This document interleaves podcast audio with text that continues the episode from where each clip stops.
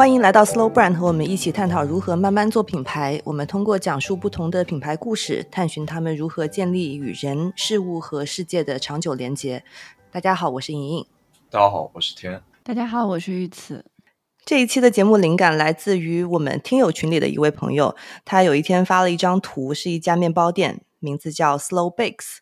当时非常的击中我，而且过了几天之后呢，我的朋友圈又有一个人发了一张图片，是一本教人们如何做酸面包的书。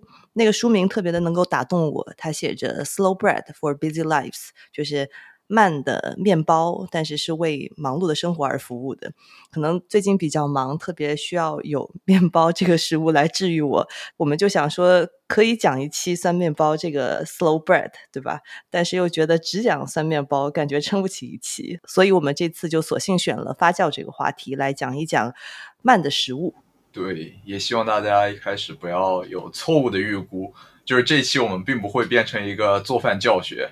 我们更像是自己的生活经验分享，或者说对此的一些看法，就是描述一种生活状态给大家听一下吧。对，而且我们也不是理科生，所以里面有一些呃科学的一些理论没有讲明白的话，也希望大家能够见谅。嗯，前理科生。而且发酵这个话题，其实这几年还挺火的。比如说，我们之前分享过 Noma，他们就出过一本关于发酵的书。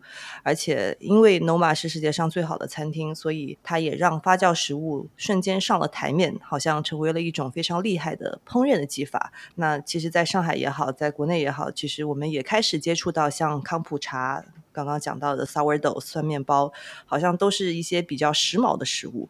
但其实，实际上，发酵是一种自古以来都有的、很原始、很民间的技法。它的核心其实是人类自古以来在摆脱自然也好、资源也好，它的一个盛衰周期的时候，在这个过程当中发现的一些美味佳肴和去运用一些食材的一些方法。我觉得，嗯，发酵的这个过程就像魔法一样，或者说像炼金术一样，它是跟时间有关的。嗯，我在刚上大学的那个时候，其实自己也做过饼干跟蛋糕，所以也就会买一些发酵粉，然后用来发面嘛。那这个其实我觉得也算是体会发酵的一个过程。所以我觉得发酵本身可能算不上什么新奇的一种方式。虽然刚刚其实莹莹讲到说酸面包确实是这几年来我们可能听到的比较多。但我感觉可能更像是一种新的面包的品类，或者是一种新的营销方式。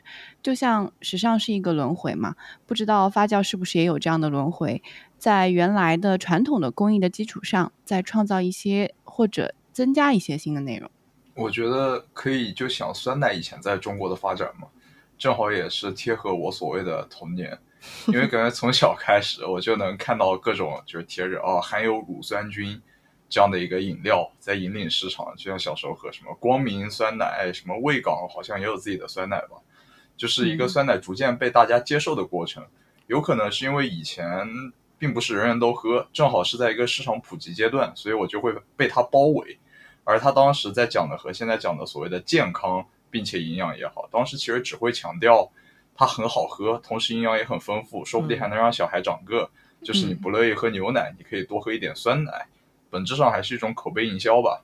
仔细想想，当年娃哈哈的营养快线神话，还是有着跟现在的酸奶进程还是有不小的连结的。就像现在，我们又用相同的办法，好像开始卖益生菌了。因为就是在现在，大家又回到了一个讲述健康的时代。只是这次的健康，并不是过去讲的营养好喝，而是在能量不高的同时，有更多的维生素和丰富的元素吧。而发酵食物就这样再次被带到了我们的面前。对，其实现在因为科技很发达了嘛，就像刚刚玉慈讲的，你很容易的就能够在外面买到酵母粉去做面包。比如说，如果你想要做酸奶的话，也可以买到各种各样酸奶的菌种。那其实这些工业化的原材料跟技术都让发酵这件事情更加简化了，也更加快速了。对，其实我第一次接触这个的时候，还是因为当时做惠灵顿，他得买酥皮。然后我一看嘛，那满减又没凑到，感觉不实惠，就想着再买点什么。我一看，哎，酵母菌还有这种好东西卖，然后就买回来了。发现现在大家都不用自己养菌，还蛮神奇的。我觉得刚刚这一段完全就是天在炫耀自己会做惠灵顿。OK，被你发现了。可是我们都没有吃过。对，这是另外的价钱。但其实发酵这件事情，重回到讨论的这个话题的核心或者是中心，是因为过去三年，我觉得大家多多少少国内国外都经历了物资的短缺，在一段时间内要自给自足。但同时呢，正好在这段时间里面，大家有大把的这个时间可以在家里待着。所以 DIY 发酵就又开始流行了。那复杂一点的呢，可能就是做，比如说酸面包，因为你要自己去养那个酸种。但简单一点的话，我相信那个时候大家都多多少少在家做过腌黄瓜，或者是做果酱，让这些食材能够贮存的更久一些。没错，酸黄瓜还是好吃的。但其实就像过去三年，可能是一种偏极端的情况吧。我觉得发酵食物能流行，在这样的背景之下，还有另外一个，就是大家都会更追求自己精细化的口味。嗯，就像有的人他要喝自然酒，或者自己在家做一些发酵食物，才能自己不断的调整。就是找到你自己到底想要什么样的口味，的确是这样的。我觉得以前的自己应该不会想到现在会喜欢吃纳豆这个东西。其实我到现在还是不能够接受纳豆，但是我没有想到说我会喜欢吃那个红姜，然后来解解腻。嗯，就是因为这几天夏天嘛，然后情绪波动也比较厉害，然后。也没有什么很好的胃口，所以我就每天中午犯愁，就不知道吃什么，就想吃点比较清爽可口的一些东西。所以一到夏天，我就会说去买点呃那个荞麦的凉拌面，或者是韩式的那种凉拌饭。但是它那个酱汁什么的还是会比较油腻的嘛，所以我每次吃完这些主食的时候，就想说，那要么就来点红姜来解解腻。那一开始我只是觉得说哇，这个就是比较解腻，很可口。那后来就是我朋友还跟我说，其实是有点养生的道理在的，因为 有句老话嘛，他说冬吃萝卜夏吃姜，我就感觉哇，老中医突然出现了。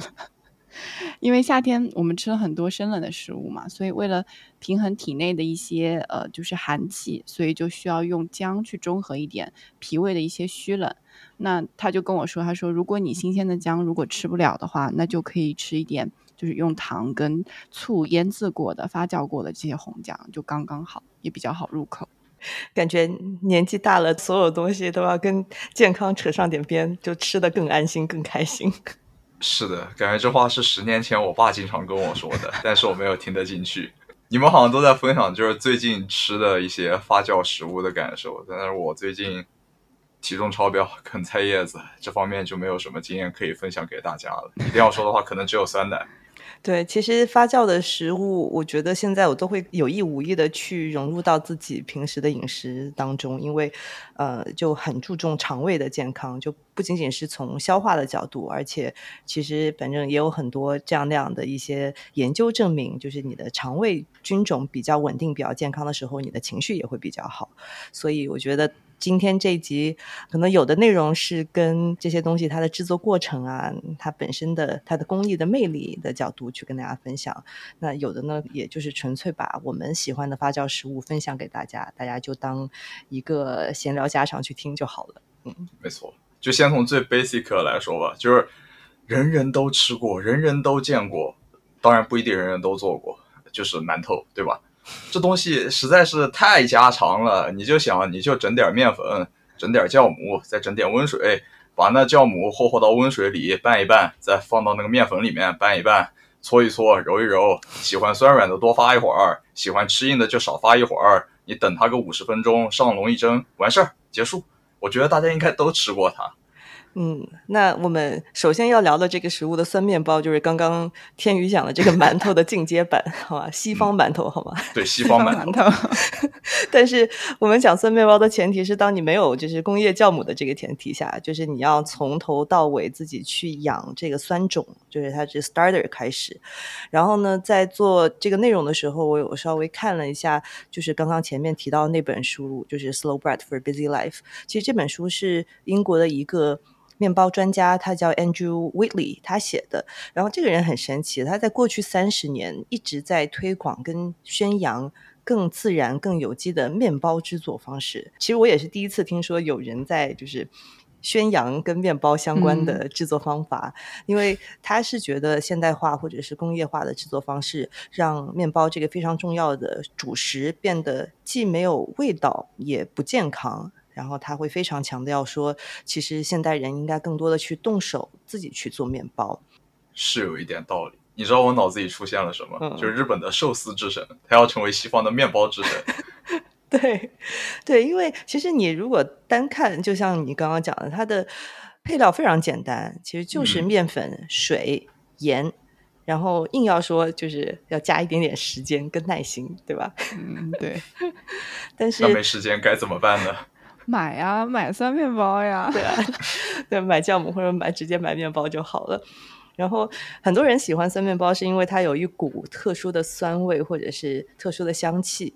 那就刚刚讲到的，就是那个时候，呃，酵母脱销了嘛，那大家就开始自己在家养这个酸种做面包。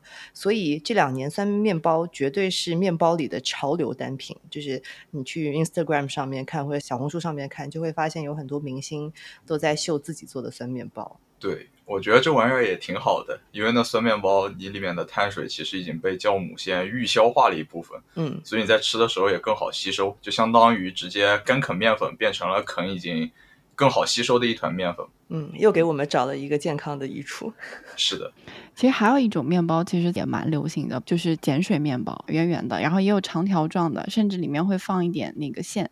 最传统的其实应该是要追溯到德国的那个 Prezzo，就是有点像德国结的那种形状，。扭结面包。对对，有结面包，然后上面再撒几个粗盐，那个是我我我最早接触到的这个碱水面包，但当时我觉得口感可能不是特别好吧，所以我就没有特别喜欢。那现在的很多的碱水面包到了国内以后，我想可能也经过了一些特殊的加工处理，会把面团泡在碱水里面的时间有根据中国人的这个口味有进行一定的改良跟调整。那碱水面包除了它这个碱水浸泡的这个工序以外，其实还有一个松弛的步骤，就是听着感觉就是很轻松，但其实就是跟酸面包一样，面团在静置状态下发酵的这么一个过程。只不过说很多的碱水面包，我们还是会用一定的这个酵母粉去做，而不是用像酸面包一样的这个 starter 去进行发酵。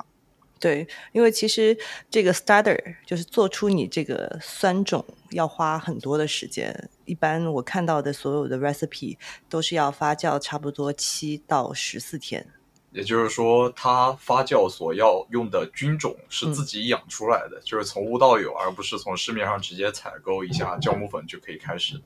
对，这个 starter 它其实是一个酵母加上乳酸菌。不仅仅是有酵母这个成分，它其实里面嗯还有乳酸菌的成分，所以它吃起来会酸酸的嘛。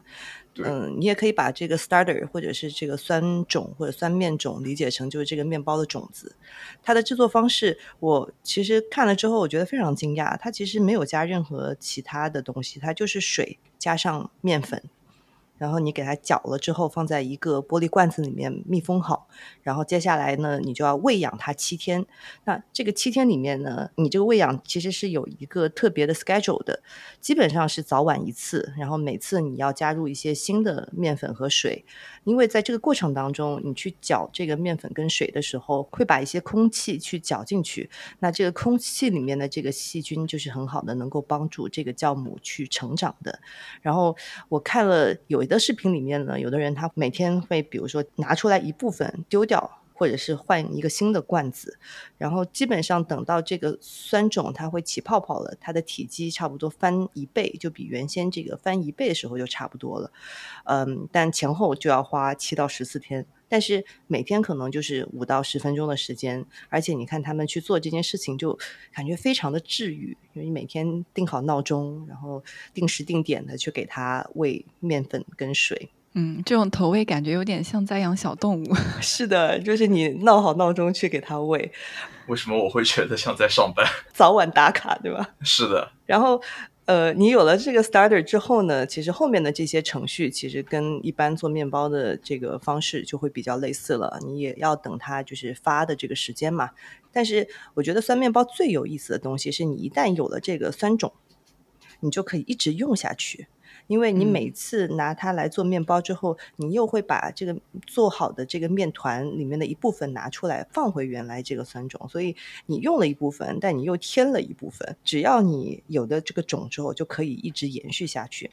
即使你可能一段时间不烤面包了，你也是可以把这个酸种放到你的冰箱里面或者是冷藏里面，之后要用的话就提前拿出来，早晚喂养几次就可以了。而且我觉得最酷的事情是，呃，那个时候因为不是所有人都能够非常成功的培育出这个 starter 来嘛，但有的人培育出来了，你就可以分给家人朋友。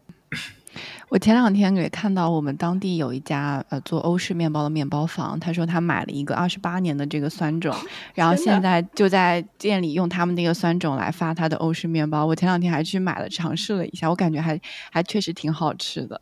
然后我有看到说有的酵母可能养了有大概三十六年，然后有的人甚至还给他取了很很好听的名字。对，所以我觉得酸面包的这一面就真的就像你讲的，像养宠物一样。然后你一旦给它起了名字之后，你感觉你搬到哪里都要带着它走的感觉。我会想到就是中餐里面可能会养的别的菌类吧，就是最常见的就是养那种大酱坛子，嗯，或者养那些毛豆腐，嗯，就会用这种代代相传来形容这个菌。有一些据说都已经过了百年。仔细想，这比乌龟还能送走你，这个宠物确实挺生猛的。与此同时，就是自己养的菌方面，我有另外一个经验，就是干式熟成牛排嘛。因为大家可能会抱怨外面的牛排很贵，然后我同时也做了一些尝试，就是本来是想节约自己的经费，但是自己做完之后也能理解为什么就是这种牛排会卖的比正常牛排贵很多，因为损耗率比较高，同时等待的时间也比较长。也就是说，我们在买单的时候，不仅是为这块肉买单，还在为这块肉产生过程中的时间、水费、电费这些东西买单嘛？一般损耗率可能会有个百分之三十左右，而时间越长，损耗就会越多。当然，到那个三十左右就不会继续损耗，只是表面的菌长得稍微厚一点而已。后面的膏就是切表面的菌嘛，那表面的皮你磨得多，那里面剩的肉就少了。而这个做法我也要声明一下，是我从一个 UP 主吧，应该叫高寒那里学来的。其实也非常简单，你只需要拥有一个冰箱，能保证它大概在零度到四度左右就 OK 了。然后你在做的时候呢，要注意几点，就是你要了解干式熟成所需要的环境，也非常简单：一通风，二低温，三相对比较干燥，就是不需要绝对干燥，你只需要在最底下放点干燥剂啊、粗盐这种东西就 OK 了。你的冰箱里面怎么能够通风呢？对，这就是我要说的，这是干式熟成唯一一个需要自己改造的地方，就是你要在冰箱里面自己装几个风扇，这样你就可以少花那几十万去买所谓的叫什么熟成柜这个东西，因为外面会卖的很贵嘛。你自己在家其实也能做，就是你把那个冰箱边上那个密封的那个胶啊给拉开点槽，然后两根电线拉进去，在那个冰箱里面装满电风扇就 OK 了，就那种电脑边上的小风扇，这个东西就能完成。只要你保证你的那个牛排边上有空气在流通就 OK 了，其实也挺简单的。所以熟成的牛肉它吃起来口味会有什么不同？口味主要就是外面的菌所赋予的，就是可能会有一点点的气味。一般大家所谓的那种品鉴家在描述它的时候，就会说是那种坚果的香味，就是那种复合的香味会有。但是在我看来，最重要的是它的口感会变得很好，因为。除了外面的菌在作用嘛，肉里面的酶也会去分解组织，分解蛋白质、脂肪和碳水，然后产生一些氨基酸、脂肪酸和糖原，这样能让你在咀嚼牛肉的时候就觉得它非常的嫩。同时又有一些鲜美的味道在，我觉得马上就要有听友来纠正你，应该是嫩。对不起，对不起，对不起，就是前后鼻音的问题，我在努力，但是没有那么快嘛，希望大家能够原谅我。嗯，所以我刚刚听的稍微有一点云里雾里，所以熟成是发酵的另外一种说法嘛？因为我有看到过，比如说日式的熟成的咖喱，或者是熟成的寿司。呃，我个人解读的话，他们两个之间有一些区别。首先，发酵就是用的地方很广，而一般熟成我们说都是在肉类上面。与此同时，熟成除了菌以外，它还多了一些酶的参与，就像我刚才说的，就是分解蛋白质、脂肪、碳水变成氨基酸那些东西了，不需要人为的去添加菌类进去，就是它是用自带的菌和自带的酶直接去进行的。而发酵一般可能需要人为的加一些酵母菌之类的东西，当然像酸面包那样的也可以称为发酵，但是它不需要人为去干预。就像熟成咖喱，其实也是一个道理，因为它靠的是咖喱食材本身的酵母进行缓慢的化学反应，然后就是把它里面的蛋白质在过程中变成氨基酸，味道就会更鲜美一点。但是我们不需要再往里面加别的什么酵母啊之类的东西，让它膨一下。明白。我们刚刚都分享了两个特别西式的东西嘛，酸面包跟牛排。但就像你说的，就是我们中式的里面，毛豆腐也好，什么酱菜也好，其实也有很多类似的一些发酵的一些技术。对，和熟成牛排最呼应的，我觉得就是火腿，更适合中国宝宝体质的熟成肉。金华火腿。对，其实还是有很多别的，就尤其是中国吧，我感觉对于豆类的发酵是最多也最容易被忽略的。就像酱油，它就是发酵来的。对，像夜宵里出现的臭豆腐，或者毛刚才讲的毛豆腐，乃至于配着白粥的那个腐乳，其实都是发酵来的嘛。嗯，宁波的话就有三臭，叫。臭冬瓜、臭苋菜杆子、臭菜心，嗯，虽然都很臭，但它们全都是下饭神器。嗯，我们那儿比较多的是可能稍微清淡一点，就是味道不会那么大的，就是腌制类的，什么腌盘菜、腌白萝卜，都是下酒菜。大家都很生猛。就我至于我那里，我没有什么特别的研究，但是想到发酵类的菜，就是什么冬菜、芽菜、榨菜，都是发酵来的。嗯，其实我们除了吃的以外，还有很多发酵的饮品。那我们最熟悉的酒类，对吧？前面讲到了酸奶，其实都是。我不知道你们还有没有其他印象深刻的发酵的饮品？以前我听说过，有很多的家庭他会自制一些红茶菌，当时的外号就叫什么“味宝”啊、“海宝”这种名字，就是来形容它的。为什么我们都没有听说过？啊，你们没有听说？我没有。我我为什么反而听说过？这应该是隔代的事情吧？可能隔代亲。就是养红茶菌，就像养蘑菇一样，就是在那个杯子里养，一开始就是薄薄一小片，然后在这个过程里就会越长越大，就随着基底的改变，就是现在可能更多的以康普茶的形式。为我们所知，这么一提，大家应该就会更了解了。那那是的，我觉得康普茶绝对是我应该喝的算比较多的饮品，因为我是非常坚信它的这个健康的这个效用的。嗯。而且我记得之前有一个美国的同事，他刚从美国搬来上海，他那天就很骄傲的跟我说，他带着他养的 Scopy 来了中国。我想说，哦，你的 Scopy 是什么？是你的宠物吗？后来才知道，就是在美国，大家都会把康普茶的这个红茶菌叫 Scopy，它的意思其实就是。细菌和酵母的共生物，就这个词的一个缩写。我当时就觉得特别不可思议，竟然有人会带着这个一个菌到处跑，就是满世界跑。但后来我觉得也做了一些了解嘛，就是其实康普茶它有很多的益生菌，呃，它其实对于消化也是很好的。而且我觉得这几年在国内也能够看到越来越多的，比如说轻餐的餐厅，它会自制一些康普茶，或者是有一些国外进口的。而且我最近还。喝到，呃，国内的一个茶品牌巴嫂做的康普茶，但是我有一个特别杠精的朋友，他就问我说：“他说这个罐装的康普茶还算是康普茶吗？因为你要做成罐装的时候，就要符合食品安全的一些要求，你就要把这些细菌给杀死。那你没有细菌了之后，那还能叫康普茶吗？理科生你怎么看？我觉得是算的，我要开始跟他杠回去了，就像酒一样，对吧？我们喝的酒。最后也没有菌，它也叫酒。我们喝的酸奶，它最后未必一定会有乳酸菌，但是它还是叫酸奶。我觉得这样举例是很好理解的。嗯，就像希腊酸奶，它一定是酸奶，它里面说不定还有活菌。普通酸奶甜甜的，你可以叫它发酵乳，但是你不能说它不是酸奶。一个道理，就放在酒身上也是。米酒里面，它里面梅根菌还是活着的，酵母也还是活着的。但是蒸馏酒、葡萄酒灌装之前，它都不得不杀菌。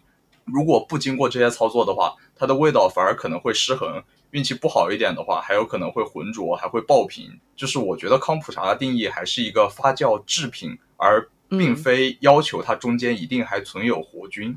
这么说，我觉得还是能够接受。其实你判断的这个标准，并不是说它还有没有活菌，只是它制作的过程是不是用到了发酵这样的一个技法嘛？是的。嗯，对我平常喝的比较多的也跟您差不多，就是发酵类的饮品，像是红茶，啊，红茶类的像是普洱。那但是让我印象最深刻的，或者说记忆最深刻的，其实是用水果类泡制的这个水果酒。那比如说这个季节的杨梅泡酒和梅子泡酒，那。杨梅酿酒就是另外一回事儿，因为杨梅酿酒的方式其实是跟葡萄酒一样的。但是我们如果说回到泡酒的话，其实要先说到杨梅。那浙江的杨梅其实算是比较出名的。那北有余姚慈溪的杨梅，南有仙居的杨梅，你应该都比较了解。嗯，还有温州的茶山杨梅。不懂就问，你们是收了当地政府的钱在推广农产品吗？没有，前两天还有朋友说，就是说你要证明自己在江浙沪有好朋友，就是要看你夏天有没有收到杨梅。不，我的朋友们不会如此庸俗，他们只会告诉我他们吃了，算了，淡了。就像刚刚莹莹说的嘛，就是江浙沪要证明你如果人缘好不好，就看杨梅季的时候杨梅收的多不多。所以前段时间杨梅采摘季的时候，我们家吃杨梅的速度根本就赶不上朋友送来的速度。所以人脉大户，对，炫耀了，低调低调低调。嗯，那就是也不能看着这些新鲜的杨梅就这么放着嘛，所以。我们家里的长辈可能就会把这些杨梅拿去泡酒。嗯第一个呢，其实就是怕浪费，这么好的杨梅这么新鲜。第二个就是他们还想着说，就是冬天还能拿出来，能够感受一下这个夏天的味道，尤其是在春节的时候。没事，你的杨梅吃不完，可以寄得上海的朋友。啊，好的。然后前段时间我刚好看了一本书，然后书名叫做《二十四节气之美》，然后那个作者呢，其实也是江浙沪人，然后他也提到说，在这个梅雨季节啊，他们家就经常会也是泡一些家酿的酒，但这次泡的其实不是我刚刚提到的杨梅，是他们那边当地的梅子青梅。那泡酒其实就是字嘛。那首先我们需要准备的是水果的原，他就会把青梅洗净、浸泡。那在浸泡过后呢，梅子还需要充分的风干，去降低酒里的涩味，也避免带有水分的梅子在浸泡的过程中产生细菌。那把晒干的青梅、冰糖跟蒸馏酒依次的放入干燥的玻璃瓶当中，那瓶装至七分满，密封好就可以了。后面就是等待的过程了。这种。贮藏方式我觉得还是挺奇妙的，就是因为一开始我们就是用发酵的方式去贮藏小麦和大米，变成了蒸馏酒，现在反而这个发酵制品又变成了新的储藏工具，用来把夏天的水果留到冬天去享用，也可以说是梅开二度吧。这也是发酵的又一个迷人之处。对，虽然说它的这个过程没有发酵一样去产生任何的菌啊，或者是酵母，但是它也需要一个等待的过程。而且喜欢喝果酒或者是杨梅酒的人，呃，我会劝一劝大家不要吃果实，因为里面的酒精含量会更高一些。你这么一说，就像有经验的人了，直冲脑门。对的。最后这部分，我觉得我们可以试着去聊一聊发酵这门古老技艺的现状和意义吧。就从现状来说，我觉得它依然很坚实的存在着，但又好像被遗忘了一样，以至于大家提到它的时候会觉得这是一个新鲜的词汇。也有可能是因为大家已经习惯了它在我们的生活中出现，这也是它很好融入我们所有人生活的一个佐证。就像我们之前聊的这么多发酵食物，从食材到调味品，乃至于饮料，实际上方方面面，每一天每一刻去超市，我们都能看到它。我们一直都在一种不自觉的情况下，不断的在吃发酵制品，就好像家里摆了一个家具，每天看每天用，但是你没有在意过它，以至于朋友哪一天回来说：“哎，你这张椅子好漂亮。”然后你就会说：“哎，我还没发现呢，我天天都坐着它。”有这种感觉。嗯，我觉得我们反而吃的少了。就并不是每天吃而不自知，因为我觉得我们吃的更多的是已经被工业化流程呃简化或者是加速的一些最后的成品，它可能并不是最天然的发酵的食物的一种状态，而且我们其实看到的更多的是成品，没有看到它的过程。嗯，我觉得整体我们对于食物它原来的样子也变得越来越陌生，了解的也越来越少。我觉得，因为发酵这件事情，让我们看到了这些过程，看到了它是从哪里来的。我觉得这是它的心。就像当有咖啡店推出一种茶叫做咖啡果皮茶的时候，我相信很多人都会被这个新鲜感击中。其实我们都知道，咖啡是咖啡豆冲泡出来，但它其实是咖啡果实的一个种子。那从咖啡果实到咖啡生豆，其实这个过程发酵就是这个过程当中非常重要的一环。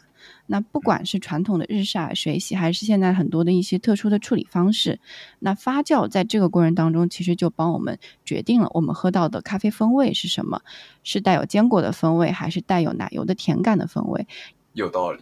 我觉得这就是因为工业化流程我们忽略的一些东西。我觉得咖啡我们三个都天天喝，但是很少人去关注咖啡果实的发酵。对，而且我觉得还有一个我非常关注发酵这件事情，我就是最近还要尝试去研究腌菜嘛，因为我一直会有一种怎么说呢危机感，我总会设想一些极端情景的发生，比如说什么。灾难啊，世界末日啊，然后我就一直在慢慢的积累自己一些能够自给自足喂养自己的一个技能，所以我觉得发酵这个能力还挺重要的。我会建议你强身健体，因为这样跑路的时候会比较快。你是不是最近那种末日文学和末日小说看的有点多？不过我倒想的更怎么说呢？温文尔雅一点，可能没有那么狂野了。就是我觉得发酵这件事情被我们现在又提出来说。是因为我们现在有了更高的饮食标准，而发酵这件事能帮我们做一些更有个性的 DIY。就像你自己在做的时候，你就完全可以根据自己的喜好去调整发酵的时间以及发酵的环境。比如说之前讲的康普茶，你喜欢浓郁的还是清新的酸爽？比如说肉，你喜欢鲜嫩多汁的口感，还是一定要追求表面上非常浓郁的那种气味？你就喜欢多发一会儿，不喜欢少发一会儿，我吃个新鲜就好了。当然。我觉得它还是有一个前提的，就是在你 get 到你需要具体多少时间之前，你一定会付出更多的时间去琢磨自己的要求。刚莹说她在尝试学习技能，去如何让自己在末日能够活得更好。那我前两天其实看了一个博主的视频，是怎么制作布拉塔奶酪的。我想，如果莹莹愿意尝试的话，可以先替我尝试一下，看看这样的试错成本到底高不高。因为要用四升的牛奶去制作一。呃，一个很小的布拉塔奶酪，牛奶很贵。是啊，不会，你告诉我，最后还没有拳头大吧？我四升的牛奶我能喝一个星期，拳头大的奶酪我一口就没了。对，可能跟你的拳头差不多大。所以我就想说，发酵其实还是挺需要一些试错成本的，不管从时间成本也好，金钱成本也好，然后也跟我们所处的这个身边的环境也比较有关，像是温度啊、气压啦，甚至是。我们在发酵当中，就是做食物的时候，这个发酵人的心情可能都会影响到我们这个发酵最终的结果。嗯，另外，其实刚刚也讲了，就是在做酸面包的时候，这个发酵的 DIY 其实还很挺考验我们的耐心的，因为短的话可能就十几分钟，长的养酵母可能就几十年。所以，如果我们只是说为了得到一个最终的结果，那这个发酵的过程对我们来讲就不是非常的治愈了。嗯，对，因为我觉得很多人把这个东西讲得很高深，但其实有很多很容易上手的，而且不需要太多技巧的。就比如说，就腌菜，对吧？你加点醋，加点盐，然后加一点香料，你用水煮一煮，然后装个罐子放到冰箱里面，而且你过一两天你就可以持续拿出来吃。其实它非常的简单，而且它也是能够帮助我们去减少很多食物浪费的一个很好的方式。没有错。就连我这样的手残党去做熟成牛肉的时候，都是一次成功哦！相信我，尝试一下。等一下，你的熟成牛肉熟成好了之后是做惠灵顿吗？别别别别别！这个故事我们已经翻篇了，已经过去二十分钟了。我我只是单纯的做了一下，我没有奢侈到用它来做惠灵顿，因为惠灵顿里面本来就已经加了足够多的菌类，已经有自己的气味了。你给牛肉再加气味就过于复合，过于炫技了。懂了懂了，嗯。我明白了，所以熟成牛肉就是为了这期节目的炫技效果的。对我就是为了这期节目，自己特地买了一个冰箱，还做熟成牛肉，不知道大家愿不愿意打赏我一下？嗯，OK，拉回来一点，最后我们就试着给大家讲一点不那么高深的大道理也好，或者说讲一讲发酵对我们的生活和对我们的意义也好，也作为这期博客最后的收尾吧。就像我们之前会讲酸种啊，养细菌啊。熟成牛肉啊，养细菌啊，各种各样的方面我们都在养细菌。但其实我们在自己的肠道里也养着细菌，它就像宠物一样，也是我们和自然的一种共存友好状态。我有时候就会在想，到底是我们在饲养细菌呢，还是他们在放牧我们？但无论如何，我们都是这样共存着。尤其是我们离开了他们，我们一定活不下去；但他们离开了我们，说不定能活得更好。啊，这个太有意思了！到底谁是更高等的生物？是的，就像猫猫一样。清楚，嗯，你以为你养育了猫猫，实际上是猫猫在治愈你。对，就因为就像我们刚刚讲到的，发酵其实已经融入到我们生活的方方面面了，所以发酵的各种排列组合也就在这个时候诞生了，然后也就会孕育出各种各样不同的饮食文化。比如说我们刚刚前面讲到的豆类发酵，我们有豆豉，日本有味增，韩国有大酱。然后，哪怕是我们刚刚说的那些酱油，其实这三个国家的配方也是完全不一样的，然后品尝出来的风味也是完全不一样的。虽然饮食文化中呈现的状态是非常不一样的，但在发酵中，我们与自然相互滋养，或者说相互挖掘的这个状态是不会改变的。其实讲发酵这个话题，也是给我们自己最近很忙碌的生活找一个出口，去想象一些我们去制作这个食物，然后让生活慢下来的一个场景。去想象自己冰箱里面有彩色透明的瓶瓶罐罐，去想象自己很认真的生活。所以也希望大家，嗯，不要从我们这边学菜谱，但可以去翻一翻，就是更正式的一些菜谱来试一试这些食物的做法。没错。如果你真的想尝试的话，我会建议在这之前先拨打好幺二零的电话，这样能够以防万一。谢谢大家。所以，如果大家的酸种做成功了，可以艾特我们，还挺期待听到大家分享的发酵的故事。对，尤其是您不介意的话，我们并不介意来你这里蹭点饭，谢谢。蹭个蹭个种吧。